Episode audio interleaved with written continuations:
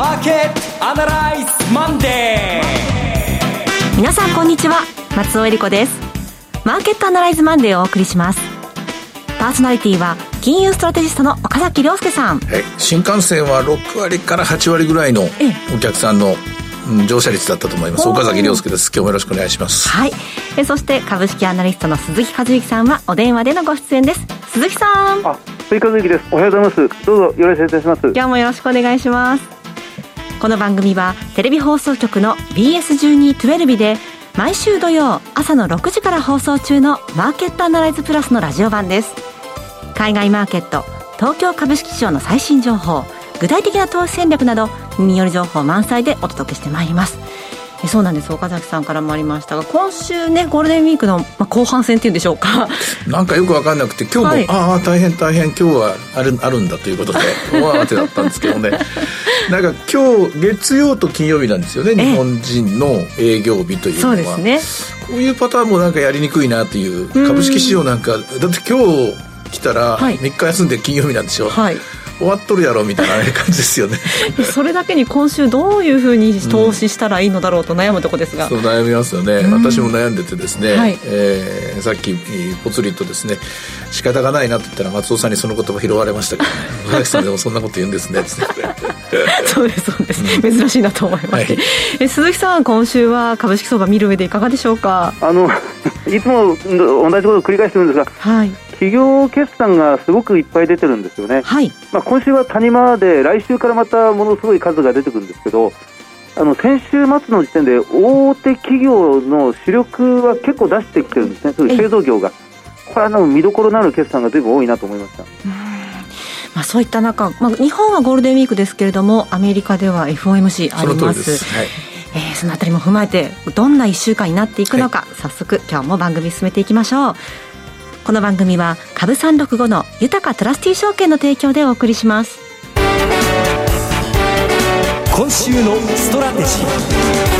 このコーナーでは今週の展望についてお話しいただきます。あの、まあ、FOMC がありますので仕方ないなというか、これを見る結果を見て、結果と、結果の結果ですよね。あの、結果を見てマーケットがどう反応するかというのを見てからでないとですね、はっきりしたアクションを取れないなというのが正直、えー、営業日日数2日しかない。東京市場の見方になります。もちろん株三六の方はね、毎日ありますので、ここでまあ追っかけていくと。うん、休み返上でと。まあ、私なんかはそのパターンの人間なんですけどもね。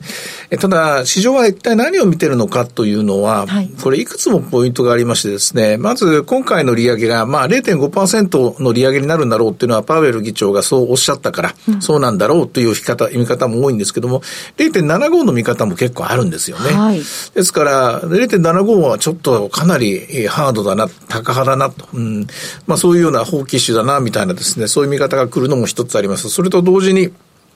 バランスシートの縮小を、果たしてもういきなり始めるのか、それともブレイナード次期副議長がおっしゃったように、6月から始めるのか、はい、スタートするときの金額はいくらになるのか、から最終的に毎月何億ドルのペースでやっていくのか、こういうところ、えー、質問を聞きたいところがいっぱいあるので、これに対しての答えが果たして、報道されるのかどうか。わかんないですね。わかんないです。えー、ただですね、その中で株式市場は何通りかのパターンでマーケットを見てるんですが、何通りかのパターンというのは、あの、わかりやすく言うと、この金利上昇が景気後退を導くことになるのかどうか。うん、ここだけだと思うんですよ。はい。で、えー、と、金曜日まで出たデータを見る限りですね、あの PC とか、あの個人消費支出とか、まあ GDP がマイナスになってみんなびっくりしたって言うんですけれども、あれはあくまでテクニカルになってみますか、貿易赤字がどんどん増えちゃって、あの数字になってるんですけども、まだアメリカの景気後退というのは、えー、おそらく3四半期、4四半期、1年以上先だろうなというふうに見えます。そう簡単に崩れないぞと。はい、ちゃんと数字が売り上げ伸びてますからねと。ただまあインフレが早すぎちゃって、それに追っつかないと、だんだんだんだん、えー、成長率、つまり数量の伸びが、えー、減ってくるという形もあるんです。ただ、その数量の伸びにしても、例えば家、えー、住宅関係がそうなんですけども、そもそもの在庫がないとか、うん、あるいは自動車で言えば自動車の生産が追いつかないとか、半導体が足りないのでとか、まあ、あの、テレビでは、日本の場合はこれ意図した、えー、景気後退だみたいな表現をしたしましたけど、アメリカの場合は別にそこは意図してないんだけれども、やっぱ物が足りなくて結果的にですね、数量が伸びていないという、この仕組みはあり得るので、えー、多少なりとも経済が失速している状況にななりつつあることは事実ですと。うんだけど、前に進んでない、あの、ゼロ成長あるいはマイナス成長っていうのは前に進んでないことなんですけども、前に進んでないかっていうとそうではないなと。そういう状況なんですね。そういう状況の中で、えー、じゃあ景気後退じゃない。じゃあ今何が問題なのか。これは要するに、金利が引き締めすぎちゃって、企業の業績が悪くないんじゃないかと。この話なんですよ。はい、でも決算を見る限り、まだ業績は悪くなってないと。いうわけです。ただまあ、えー、例えばアマゾンなんかはやっぱり失望があったとか、ネットフリックスなんかは失望があったとか、そういうのはポツポツ出始めてると。そうかと。うじゃあ、今は一体何に悩んでるんだっていうと、いや、ピークつけちゃったんじゃないのっていう話なんですよ。ピークつけた、つけちゃったんじゃないのっていうことで、一旦これ、壊さないと、はい、一旦リセットしないと次のプラスの回転ないんじゃないのっていう感じなんですよね。で、この後、まあ、鈴木さんもまた日本の決算のことについてお話しすると思うんですけれども、やっぱり日本も同じでですね、一旦これ壊さないとと言いますか、うん、一旦ポートフォリオをほぐさないと無理じゃないのかなと。というようなところまで追い詰められている可能性が高いです。というのは、本当に中長期の長い目で見た投資家はそんなことやる必要ないと思うんですけども、えー、機関投資家とかヘッジファンドとか短期的なまあ、レースですね、競争している人とか、あるいは、デイトレとか、スイングトレードとか、割と短期的な売買してる人は、やっぱり相当捕まっちゃった感じがあると思うんですね。今の値動きは。まさしくそんな感じで、下方向にしかですね、あの、幅が取れないっていう、うん、上に戻るときはじりじり戻ってて、下にストーンとまた落ちてっていう、そういう感じなんですね。やっぱこれは、今持っていると、今の戦略じゃ多分ダメだなってみんな思い始めてる。はい。その証拠に4月単月のパフォーマンスがめちゃくちゃナスダックとか悪いんですよね。ナスダックはそうでしたね。ですよ。えー、で、えー、いろいろみんなまあ、その、えー、見通しとか予測とか戦略立ってるんですけども、これ現実が出たら、その都度修正するのが現場の人間なんで、はい。えー、例えば戦ったところでこれは勝ち目がないと思ったら作戦変えなきゃいけないと。で、まあ、参謀本部とかですね、大統領とかですね、偉い人は大きな方針に変換は変更はないとか、えー、想定の範囲内な、なんだということは言うんですけども、現場の人間は修正しながら戦っていくもんですからね。で、4月の結果が単月終わったんで、やっぱ5月、今月はその修正に迫られるだろうというふうに思います。えどう迫られるかというと、これやっぱりこれ、相当下がったというか、相当バリエーション的にまだまだ上値があるものを、えーえー、まあ安いとこ拾っていくみたいな、そういう形で戦わざるを得ないなと。5年、10年先の未来を見てですよ。あるいは会社の中期計画を見てですね、それを鵜呑みにして、えー、お金がそこに入ること、そんな甘い世界じゃないなと。というのを、この4月の激しい相場、普通4月っていうのは相場が強いのでみんな甘く見たところもあると思うんですけども、嫌というほど、えー、見方が甘かったことを思い知らされたと思うので、そういう意味では日経平均株価で言うともう一回2万6千割れがあると。そう見て戦い始めんじゃないかなと思います。まあ、その証拠に今日もあっさりと、また、あの、えっと、金曜日アメ,、えー、アメリカで随分下がったんで、えー、木曜日から金曜日海外で上がった分全部戻して、また元の位置に戻ってきという感じですよね。で、それから為替なんかも、日銀金融政策決定会合があって、1回131円まで行ったんですけども、ひょっとしてアメリカが景気後退になったらどうしようかということを考えて、それでまた元の位置に戻ってきてますから、大きな決断は、この連休最初の、最初の連休の前半戦では下せなかったという。はいところだと思います。で、後半は後半で、え先ほど言いました FOMC を見てからもう一回動くんだろうなということになると思います。ただその中で地合いは悪化してると。よくはなってないですね。えー、株式市場に人は集まってきてないと思いますね。特に5月と言いますと、まあ、よくセルインメイなんて言われますけれども、まあ、そういった季節性もある。そうですね、本当ならば、 Sell in May っつって、まあ、このあたりのところが、あの、アメリカの、えー、とりあえず前半戦の、えー、ポイントで売りが入ってきてっていうんですけど、もう始まってますからね、はい、売ってますし、それから、今週も先週がそうであったように、ポイントはアメリカの火曜日ですね。はい火曜日に売りがどうか、出るかどうかだと思うんです。火曜日に売りが出るっていうのは先週がそうなんですけども、あの、やっぱりアメリカの 401K、え年金の退職した人たちのアセットアロケーションの変更っていうのは大体火曜日に売買執行されるのが多いんですけども、はい、これがまた今週来るかどうか、これがやっぱり一番大きな力なんですよね。全体として動くときに。で、その火曜日が、まあ、FOMC の初日になるので、はい、まあ、その前に売っとこうというのが、あるかもしれませんね。アメリカの SP500 で言うと、えー、っと、とりあえず10、3%ぐらい下がったのか、15%下がりましたが、まあ、それぐらいなんですけど、もう一回下値テスト入るように思いますね。日本化ももう一回下値テストそこで一緒に入るんじゃないかなと私は今見ています。で、今週の戦略は2日間しかないんですが、とりあえずまあ、まあまあ、売り、売りがちなんでしょうね。ポジション小さくして、2万6千割れのところは買っていいだろうけども、今のこのレベルっていうのは100円200円安いからといって手を出せるところじゃないなと思います。あとまあ何を買っていくかっていうのは、まあ決算を見ながらとか時間を置いてですね、えー、予想しながらっていう形になると思うんですけども、おそらく、まあ、どちらかというと古めのと言いますかね、うん、あんまり人気のなかった銘柄に、機関投資家は、えー、そこにお金を入れていく傾向に変われないと思います。えー、まあ、個人投資家の皆さんは、やっぱりやりにくい展開が続いて、で、今まで、えー、それこそ、新聞雑誌を賑わした会社っていうのは、相当厳しい環境って言いますかね、あの、それこそ、会場に人が来ないコンサートみたいな、うん、イベントに人が来ないイベントみたいなですね、そんな展開で、人さえ集まりゃ人気は戻るんですけども、はい、あの、美人投票、美人投票という株式市場の仕組みから言うと、人さえ集まりゃ、えー、また盛り上がるんだけども、人が集まってこないですよ、これね。うん、そういう状況に入った、入ったなというふうに思いますね。えー、結論としては、うん、セミナー来てください。セミナーでまた話しましょう。ね、短い時間では語れません。やっぱりゆっくり、はいゆっくり、あの、大きなグラウンドデザインといいますか、ビッグピクチャーから話さないと、一から話さないと、ダメだと思うんですよ。まあ、今回のセミナーそういう話にしようと思うんですけど、あの、まあ、まあ、身も蓋もないことを言うと、経済学者とか中央銀行とか、あるいはエコノミストとかの範疇を超えた世界がもう起きてます。起きてるように思うんですよ。やっぱり、はい、あの、こう、後の時代から見ると、やっぱり世界史的な、世界史的なイベントの中で今いると思うので、うんそういう、これチャンスなんですけどね。まあチャンスだという話が結論なんですけども、そういう大きなビッグピクチャーでないと、あの、いつもの分析ではこれは無理だと思いますよ。あの、今回の、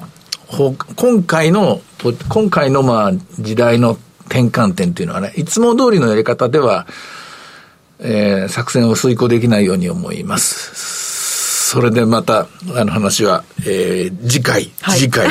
対面型のところで腰据えて話したいなというそんな感じです。うん、まあ、全体としては地合いは悪化しているということですね。うん、では、鈴木さんに決算のお話聞いてみましょう。鈴木さん、お願いします。あのそうですね、決算、先週は木曜日までしかなかったので、水曜、木曜で300社ぐらい決算が出てきたんですね。はい、であの今出てるのは、まあ、大企業がとりあえず先行していて、あの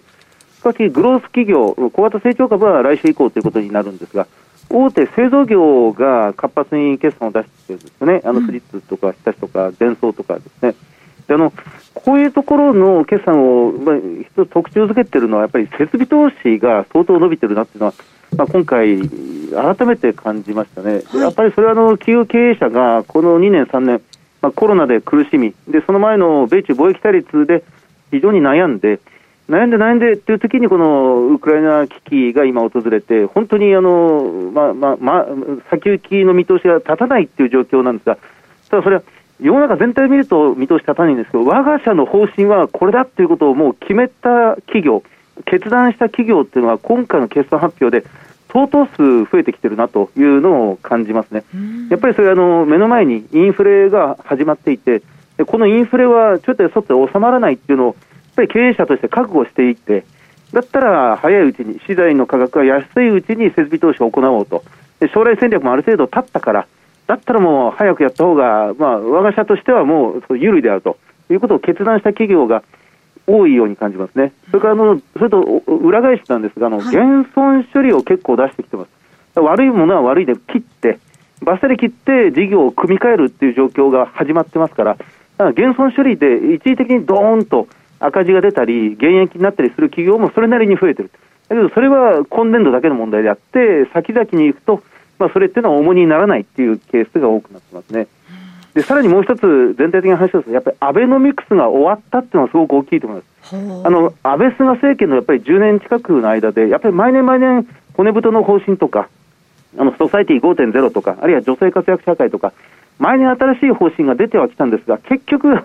結果的にほとんど何一つ実現していないに近いような状況で、何か出てくると企業としてはそれに対して、やっぱり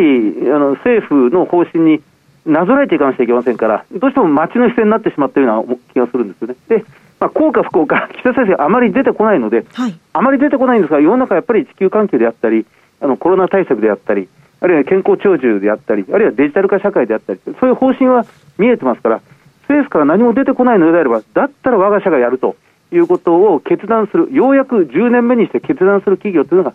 なんかずいぶん増えてきてるような感じがしますね。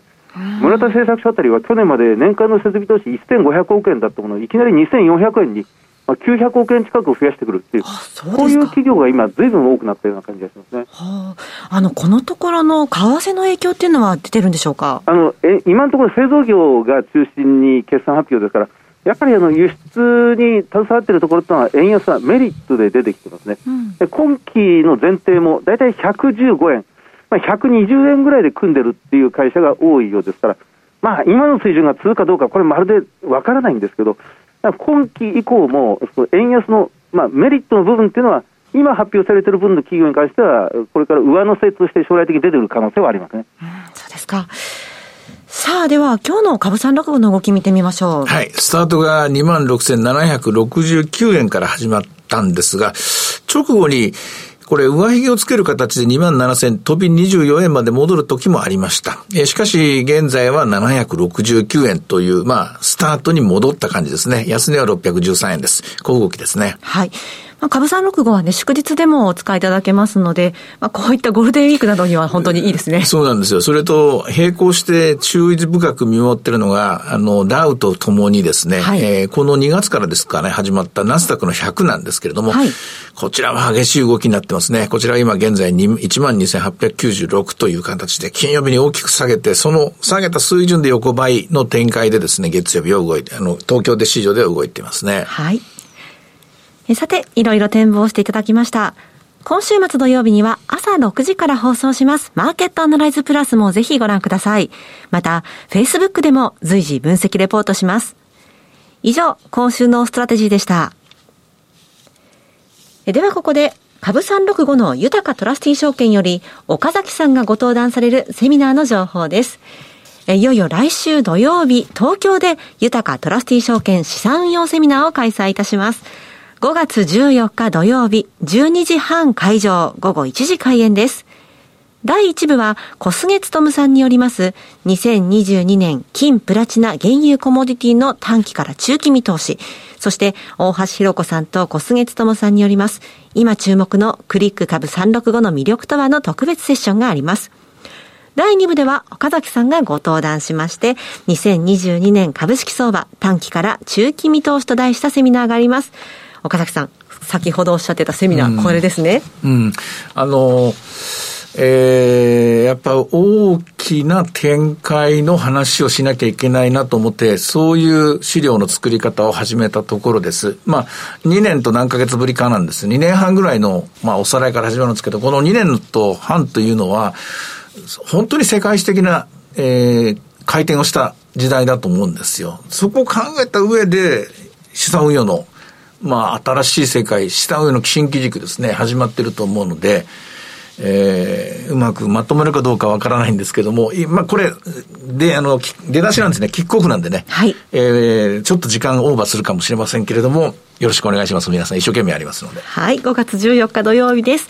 え会場は JR 新橋駅、都営三田線内幸町が最寄りです。TKP 新橋カンファレンスセンターとなっております。入場は無料です。セミナーのお申し込みお問い合わせは、豊かトラスティー証券お客様サポートデスク、フリーコール0120-365-281、0120-365-281までお願いします。受付時間は土日祝日を除く午前9時から午後7時までです。えー、久しぶりの豊かトラスティ証券のセミナー、今年度初というだけでなく、実は東京でのセミナーしばらく開催予定ございませんので、えー、この機会にです。ぜひ、東京にお住まいの皆さん、ふるってご応募ください。なお、ご案内したセミナーでは、ご紹介する商品などの勧誘を行うことがあります。あらかじめご了承ください。以上、株365の豊かトラスティ証券からセミナーの情報でした。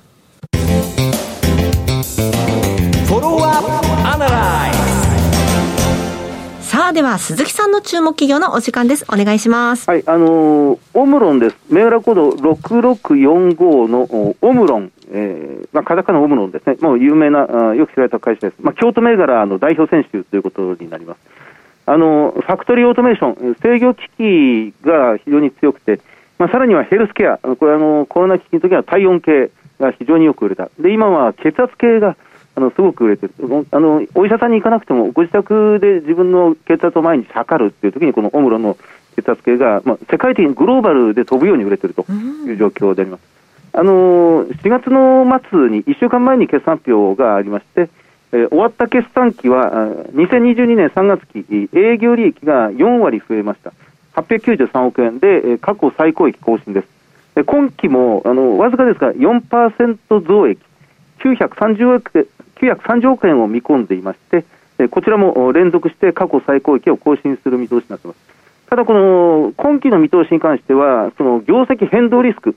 やはりあのウクライナ危機であったり、まあ、コロナ危機であったり、まあ、このあたりも加味して、多少幅をもさ持たせてまして、40億円、営業利益931の40億円ぐらいは、通常出るよりも低めに出しているということはもう歌ってますね。はい、配当金は前期92円、今期98円の予想で、まあ、これもオムロンとしては過去最高の配当金を支払うということにしています。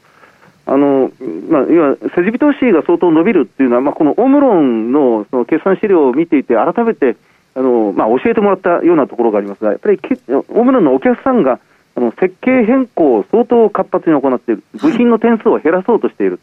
あるいはファウンドリー、受託生産を活用して、生産のリードタイムを非常にあの短短い柔軟性を持たせようとしている、輸送効率を改善しようとしている、でそういうそのお客さんのニーズにオムロンの製品があの非常にマッチして、まあ、世界的に飛ぶように売れてると、体温計も血圧計も飛ぶように売れてるんですが、当時は、ね、ファクトリーオートメーションの機器類もかなり売れ行きが好調であるというふうに見てますね。社会の変化は、その事業のチャンスであるということが、オムロンのまあ、まあ、社税みたいなもんなんですが、まさに今、社会が大きく変化しようとしてますので、その時流に乗って、えー、このあたりが、まあ、好調持続する。株価ちょっと割高なんですが、PBR で2.3倍ぐらい。ただ、去年の1月、えー、12月、1万2000円つけていた株価が、足元では7700円ぐらいまで下がってきているところですので、割安感出てきてますね。ですか。えー、今日ご紹介したのはオムロンでした。さて今週はあと、ね、金曜日しか 1日しかないということで、まあ、いろいろ考えさせられてしまいましたけれども。はい、もあのこの番組は来週もちゃんとありますので、はい、えー、来週は、えー、整理して、はい。うん、新たな戦略を練りたいと思ってます。はい。マーケットアナライズマンデーはそろそろお別れの時間です。ここまでのお話は岡崎亮介とそして松尾恵理子でお送りしましたそれでは今日はこの辺で失礼いたします。さようなら。この番組は株365の豊かトラスティ証券の提供でお送りしました。